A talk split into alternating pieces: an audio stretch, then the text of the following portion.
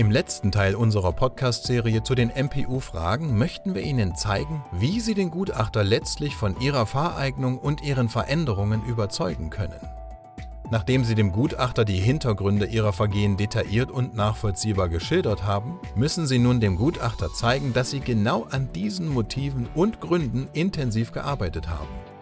Wenn Sie den Gutachter davon überzeugen, dass Sie die Gründe und die Motive, die zu den Delikten geführt haben, verändert haben und diese Veränderungen stabil sind, werden Sie bestehen und Ihre Fahrerlaubnis zurückerhalten.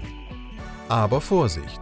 Auch hier führen auswendig gelernte Pauschalaussagen zum Misserfolg und zu einer negativen MPU. Für weitere Fragen stehen wir Ihnen gerne in einer kostenlosen Erstberatung zur Verfügung. Schauen Sie auch gerne in unseren Download-Bereich. Dort stellen wir Ihnen kostenlos verschiedene Ratgeber für Ihre MPU-Vorbereitung zur Verfügung.